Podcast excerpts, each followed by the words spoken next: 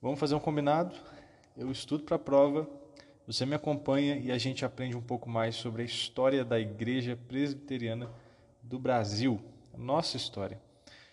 Alguém já disse certa vez que a história tem várias funções, né?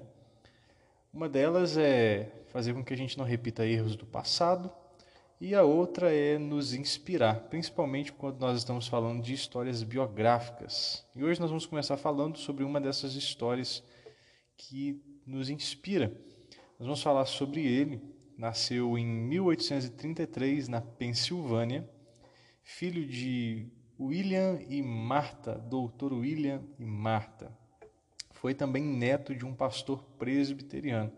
Nós estamos falando dele, reverendo Ashbel Green Simonton, que foi o fundador da igreja presbiteriana no Brasil. Quando a gente olha para a infância de Simonton, a história mostra para nós que ele recebeu é, excelentes influências é, no sentido moral e espiritual também. Interessante que desde novinho foi criado ali no Evangelho, inclusive os seus pais, no ato do seu batismo, consagraram ele ao ministério, né, orando a Deus aí que quando ele crescesse confirmasse aí não somente a fé, mas o seu desejo também pelo ministério.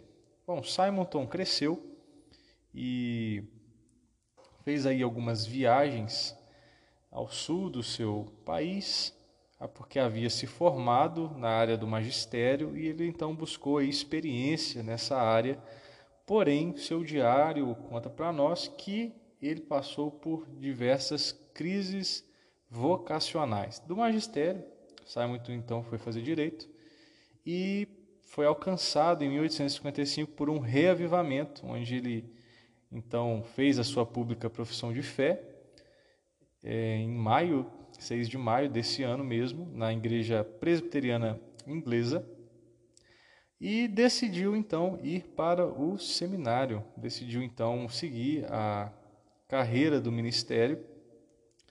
E nessa jornada né, de, de ir para o ministério, de fazer seminário, ele foi um dos membros fundadores aí da Igreja Presbiteriana de Pine Street. E por influência de um sermão de um professor chamado Charles Hodge, muitas pessoas conhecem os escritos desse professor. Ele então foi movido assim, o seu coração foi incendiado por uma intenção de ser missionário no exterior. Coisa boa, coisa interessante. Graças a Deus por isso, né? Graças a Deus por esse sermão. Até que ele foi ordenado e, e ali na, na junta de missões conheceu quem seria o seu futuro cunhado, casaria com a sua irmã. E nessa, nessas decisões de para onde vai, de para qual país vai, Deus então direciona o coração de Simon para o Brasil. Olha que bênção, gente. Ele estava aí na expectativa de ir para outro país e de repente Deus direciona e diz: Brasil, Brasil é o lugar para onde você vai. E ele veio. Ele veio para o Brasil, chegando aqui em 12 de agosto de 1859, na Bahia de Guanabara. Bom, ele veio para o Brasil e no Brasil nós falamos português. Veio sem saber falar nada em português.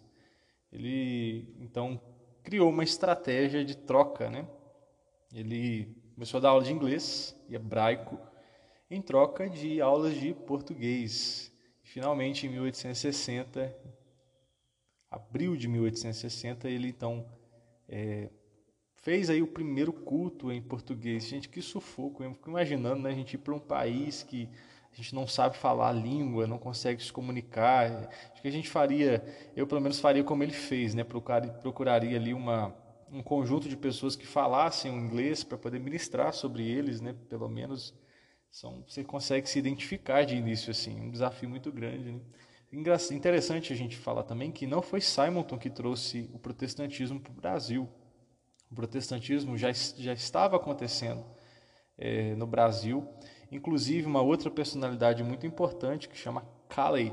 O Calley é, já estava no Brasil é, aí trazendo muitos avanços da liberdade religiosa, porque a gente sabe que até então o catolicismo é que dominava, e o Cali foi esse instrumento para que a liberdade religiosa, principalmente para os protestantes, acontecesse. Né? E Simonton teve contato com Cali quando ele chegou.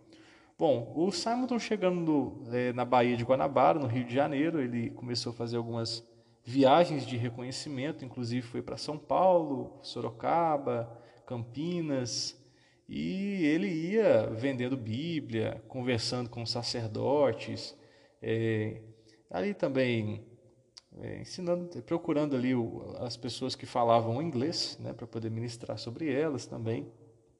E ele fez essa viagem de reconhecimento para, de fato, conhecer né, mais desse país, mais desse campo. Né? Veio então suporte, chegou o seu irmão, aliás, o seu cunhado com a sua irmã, chegou o reverendo Blackford, que foi quem nós falamos aqui. Lembra que ele conheceu lá na Junta de Missões? Pois é, o Blackford foi, veio para o Brasil e trouxe a irmã, né, sua esposa, para poder é, ajudar o Simonton aqui na obra, na obra missionária. 1861 foi a data onde ele fez aí a primeira EBD na Rua do Ouvidor, lá no Rio de Janeiro, e então, 1862 foi de fato a organização da Igreja Presbiteriana do Brasil, onde foi ministrado a primeira ceia, no dia 12 de janeiro de 1862. Nessa época, reverendo, uma outra personalidade aqui, o reverendo Schneider, estava junto na organização da IPB no Brasil. Bom, dias difíceis chegaram dias difíceis chegaram. Simonton decidiu ir para os Estados Unidos, tirar uma espécie de férias, mas não uma férias férias, né, mas uma férias é, em busca de ah, parcerias, né, para a igreja que estava nascendo. Ele recebe então a notícia de que sua mãe adoeceu e não conseguiu chegar a tempo. Infelizmente, ela veio a óbito. Chegando nos Estados Unidos, logo assim houve aquela guerra civil, né, atingiu os Estados Unidos ali, mas nem tudo foram tristezas, né? Houve um motivo de grande alegria, porque ele conheceu o amor da sua vida, né? A Ellen Murdoch, que viria a ser a sua esposa e companheira de ministério, né? Que foi muito importante também no ministério de Simonton. Ah, a gente sabe que no Brasil, é, o Brasil com essa liberdade religiosa que o Cali estava conseguindo, o império estava registrando as igrejas, né? As igrejas que poderiam funcionar aí debaixo da legalidade. Então, o Simonton, o Schneider e o Blackford foram eleitos pastores aí da Igreja Presbiteriana do Rio, recebendo aí a, a, a legalização né, para funcionar como pastores e, e igreja. Aconteceu o seguinte: o Simonton ficou no Rio, seu cunhado foi para São Paulo, em 1864, sua esposa morreu, eles tiveram uma filhinha. Essa filhinha ficou aos cuidados da sua irmã e do seu cunhado lá em São Paulo. Ah, ele recebeu, a, nessa época de luto, né, você vê a importância dos amigos, né, ele recebeu a presença do Chamberlain, que é um outro pastor que veio dos Estados Unidos, para poder consolar nesse momento difícil, né, nesse momento difícil. Bom, gente, falando ainda sobre o Simonton, né, já chegando aqui ao final da vida dele, ele ah, publicou, ele trouxe aí muitas contribuições para o conhecido periódico chamado Imprensa Evangélica, está aí dentre os, os percussores dessa, desse periódico, né, desse jornal, se a gente pode chamar assim. E deixou também outras contribuições. Né? Esse periódico foi muito importante, a gente vai ver que outras personalidades publicaram nele, era o meio de, de propagação das ideias protestantes ali na época. Ele trouxe, é, fez parte do fundamento aí, da fundação dessa imprensa evangélica. E em 1865, 55, 65, Houve aí a fundação do presbitério formado pelos, por São Paulo, Rio de Janeiro e Brotas. Né? Brotas a gente vai ver que foi um outro lugar que o presbiterianismo teve uma, uma repercussão muito forte. Né? A gente vai ver também que houve um outro homem importante na história chamado José Manuel da Conceição, de onde veio o nome aí do seminário JMC. E Simon participou da ordenação aí do JMC. De fato, a, a deixou muita contribuição, gente. Simonton estava preocupado com a igreja, com a evangelização, mas estava preocupado também com a educação, a formação de novos pastores, e aí formando um seminário teológico para a formação de pastores, uma escola paroquial para a educação de crianças. Então, você tinha uma igreja presbiteriana, você tinha uma escola. Esse ideal de igreja-escola é nosso. Igreja, escola, igreja, escola. Isso é, um, isso é, isso é, faz parte da nossa origem, do pensamento da fundação da nossa igreja aqui no Brasil. O que aconteceu em 1867 foi que ele desenvolveu uma doença no fígado e acabou pegando uma febre chamada febre biliosa. Ele foi para São Paulo, né, ficar perto do, da cunhada, da filha da, e da irmã, mas infelizmente ele veio a óbito, ele não resistiu. Ele morreu muito novo, gente. Ele morreu com 34 anos. E eu fico pensando no legado que ele deixou para nós. 34 anos de uma vida bem vivida na presença de Deus. É, com certeza teve as suas, suas falhas, os seus erros, não era perfeito, mas ah, deixou um legado muito grande, né? Um legado não seu mesmo, mas um legado de Cristo, né? de servo de Cristo, de deixar do seu país tão novo, tão cedo, e dedicar toda a sua vida ah, em meio às, às lutas, os desafios. Ele escreveu certa vez no seu diário que, por mais, é, por mais perigoso que fosse a vontade, é, por mais perigoso que fosse o lugar onde ele estava indo, é, não há lugar mais seguro do que estar no centro da, da vontade de Deus. Então, fica para nós esse, essa reflexão de alguém que, seguindo o exemplo de Cristo, dedicou sua vida ao avanço do reino no Brasil.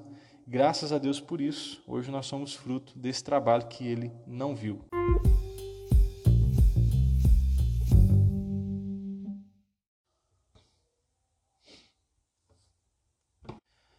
Bom, você que está acompanhando aqui a, um pouquinho da história da nossa igreja, a gente vai falar hoje sobre o cunhado do Simonton, né?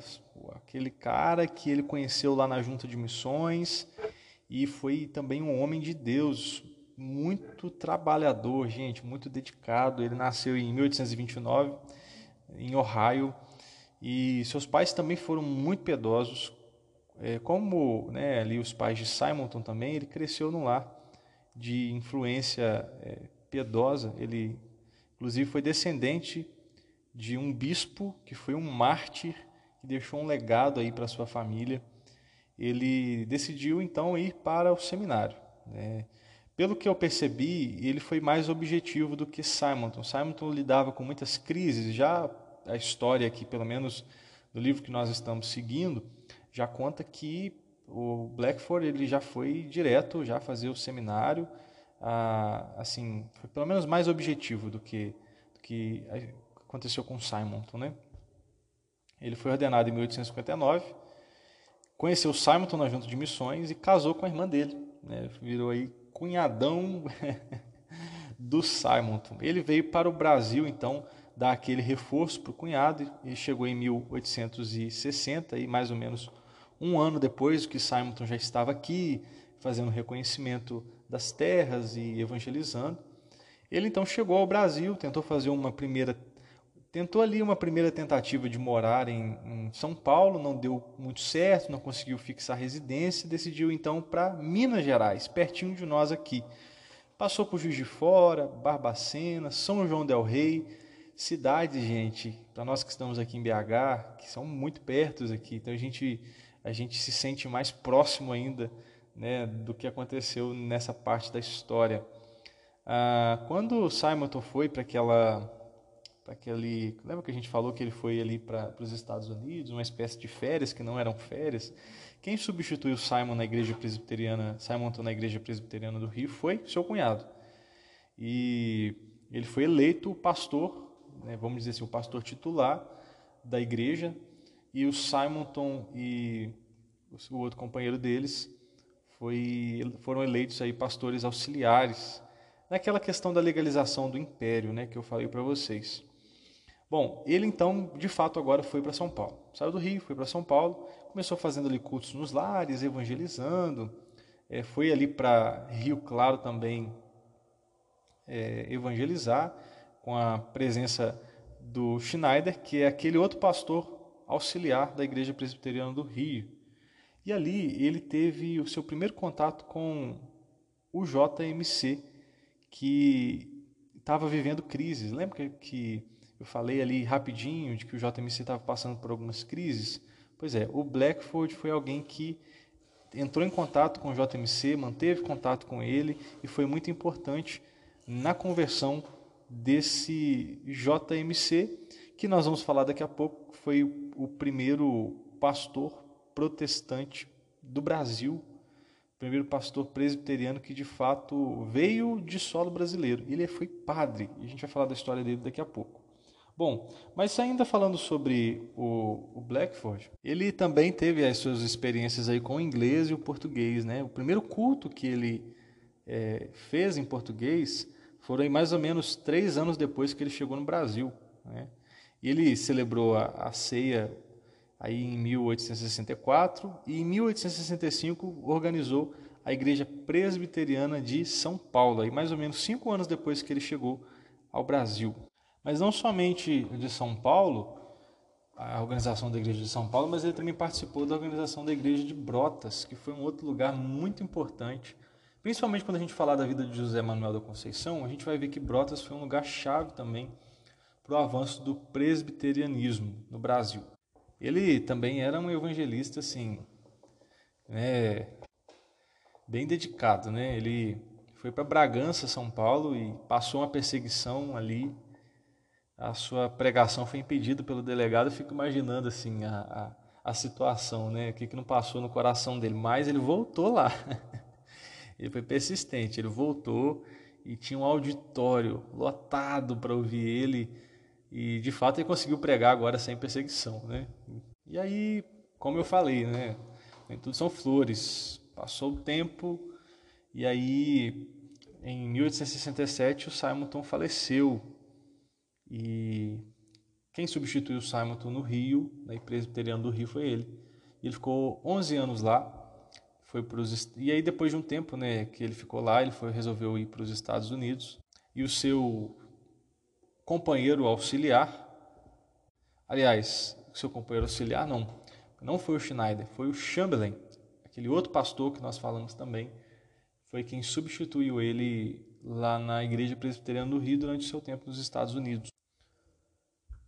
Bom, gente, caminhando já para o final da vida do Blackford, a gente vê que ele foi muito ativo, sabe? Muito ativo. Ele passou um tempo nos Estados Unidos, voltou, para o Brasil para dar continuidade ao trabalho, né?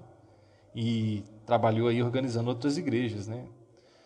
Ah, não só em São Paulo, no interior, mas também no Rio, em Minas.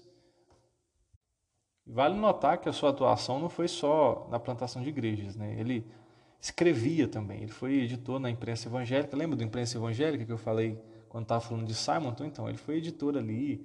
Trabalhou também, tinha uma veia educacional aí no seminário primitivo, criando o seminário primitivo, pensando aí na formação de novos obreiros também. Foi agente da Sociedade Bíblica Americana, trabalhou na tradução de, de hinos e outros materiais, então a contribuição dele foi, foi muito grande. A sua, a sua esposa veio a óbito, a Elizabeth, né, irmã do Simon. E dois anos depois que ela faleceu, ele conheceu uma, uma outra mulher chamada Nani, em 1881. Casou-se com ela, ele era viúvo, né? não havia impedimento nenhum para isso. E ela foi sua parceira aí na missão. E agora ele já não estava mais em São Paulo. Agora, gente, esses homens, eles andavam bastante, você está percebendo? São Paulo, Rio de Janeiro, Estados Unidos, não tinha avião. era navio e no Brasil ou era cavalo ou era a pé. E agora ele vai para a Bahia e lá na Bahia ele organiza igrejas, como a igreja de Laranjeira, recebeu o título de doutor em divindade também. Quando foi chegando aí o final da sua vida, ele decidiu ir para Atlanta. Estava passando assim, a sua saúde foi muito afetada. O livro fala para gente de que ele experimentou algumas moléstias, né, as doenças. Ele veio a óbito em 1890. A história conta que o Blackford foi um homem de temperamento forte, um homem exigente, mas um homem muito dedicado, muito dedicado ao que fazia. Eu acho que dá para perceber na história dele. Claro que nós estamos falando de uma maneira é, geral, né, panorâmica, mas já dá para perceber que ele também foi uma pessoa incansável, né? Sinceramente, é, a história desses homens, sabendo que eles não são perfeitos, né, que eles não são Cristo, o Senhor da igreja, mas servos, mas acho que a história deles ah, nos ensina como que Deus dá a seus servos ousadia e disposição. Eu acho que essa precisa também ser uma oração nossa, sabe? Que olhar para a história desses homens e dizer, Deus, faça-me assim também pelo menos um pouquinho, me dá também dessa ousadia, dessa coragem, dessa, dessa disposição incansável. Hoje nós temos tanta facilidade, tantas facilidades, né, gente? Nós temos avião, nós temos o Instagram, as redes sociais. Naquela época eles tinham a imprensa evangélica, né? Eles tinham lá, é, eles não tinham a imprensa evangélica, claro, um grande avanço ali tecnolo, é, um grande avanço para a época, mas não tinha esse poder de alcance que nós temos hoje através das redes sociais, da tecnologia, né? Então, eu acho que vale a pena a gente refletir sobre usarmos tudo aquilo que nós temos para o Senhor e recebendo dele a disposição para isso, né? para o avanço da obra que não findou, não findou. Nós somos fruto do trabalho desses homens, do legado desses homens que deve nos inspirar a dizer: Senhor, envia-me também.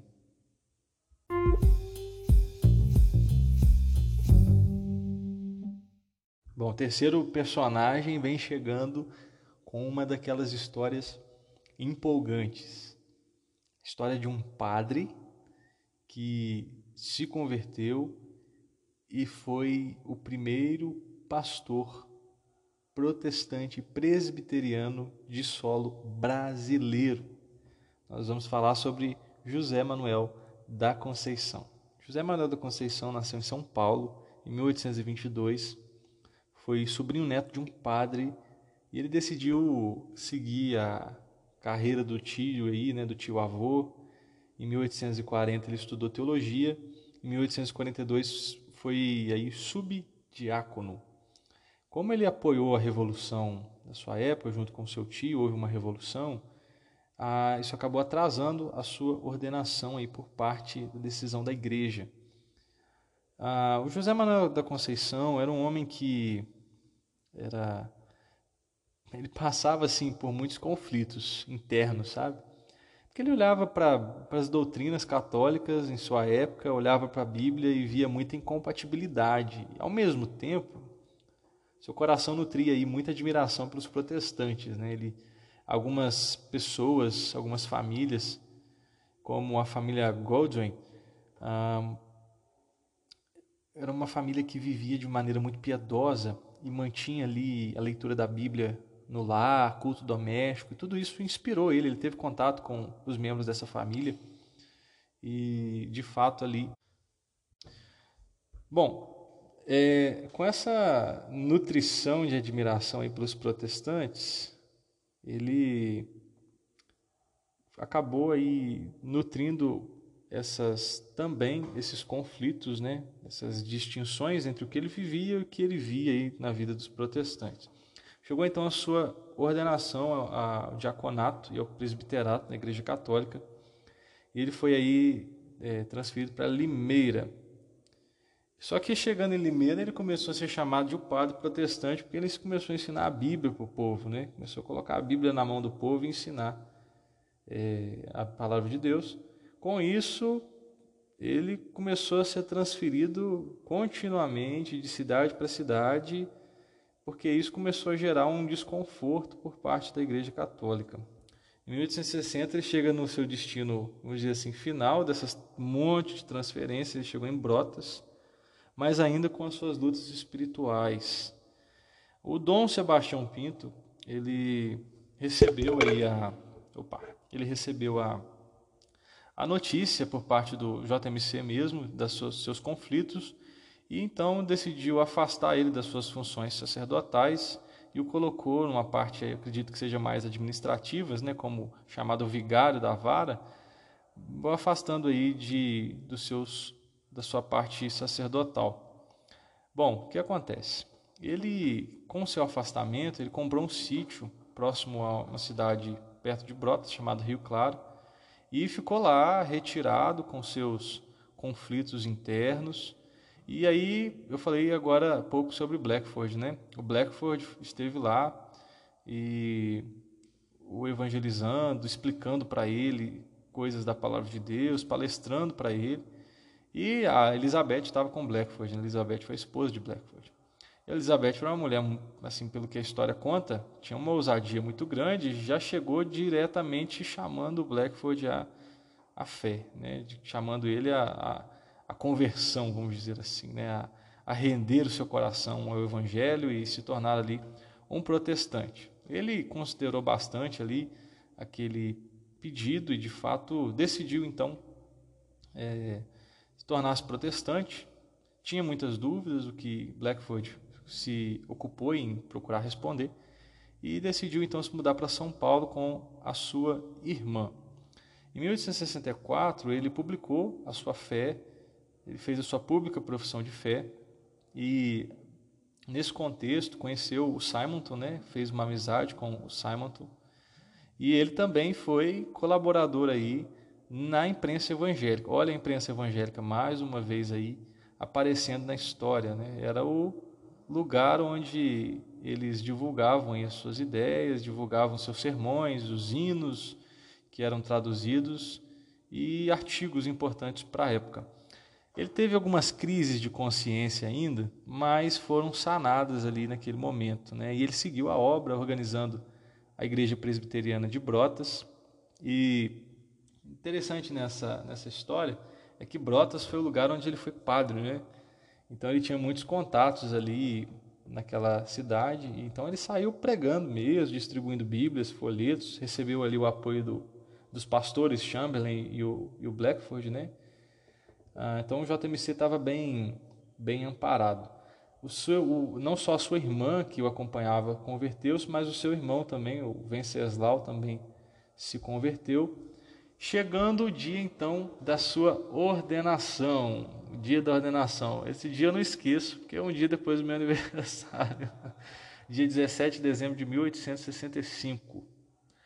Foi, não que eu tenha nascido em 65, tá, gente? É só o dia mesmo, que eu nasci dia 16 de dezembro.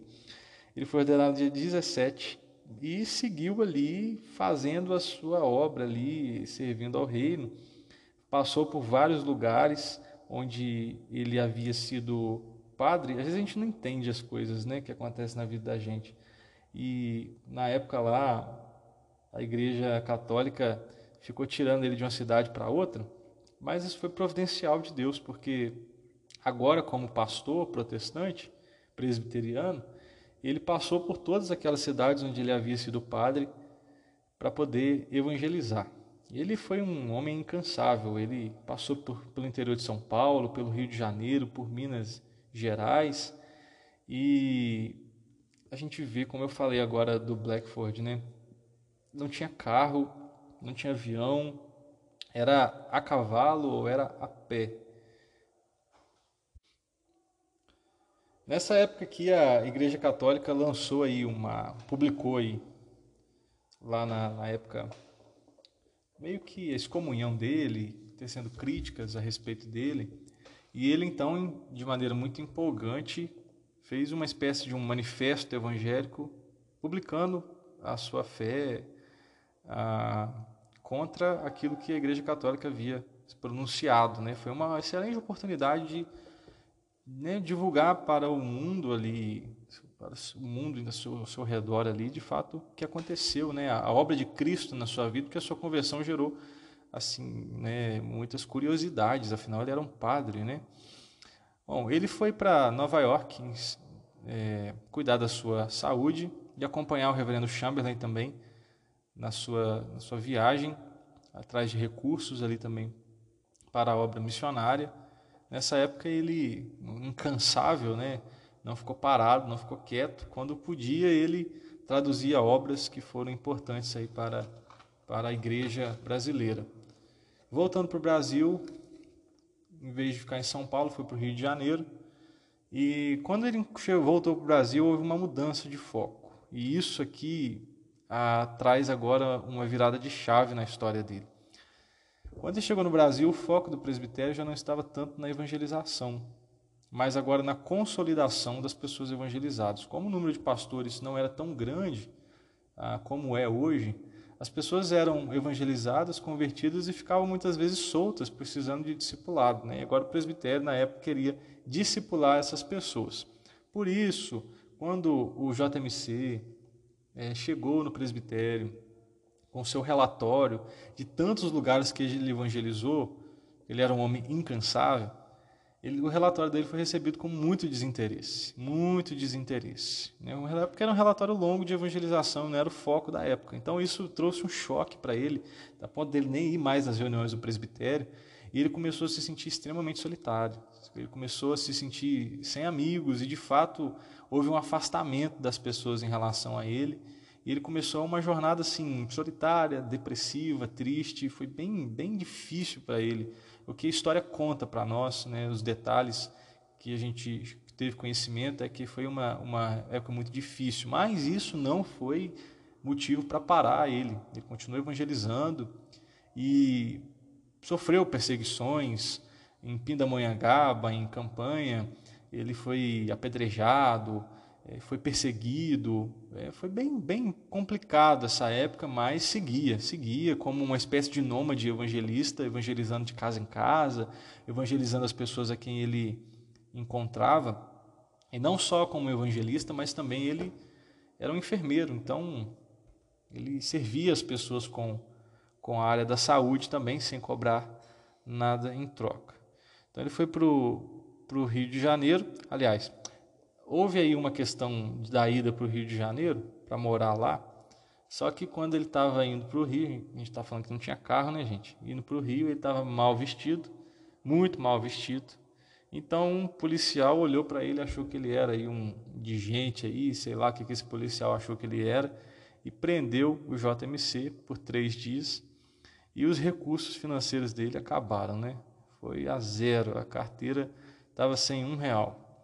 Quando ele foi solto, ele foi a pé para o Rio de Janeiro, que era o destino dele, né, para onde ele estava querendo ir.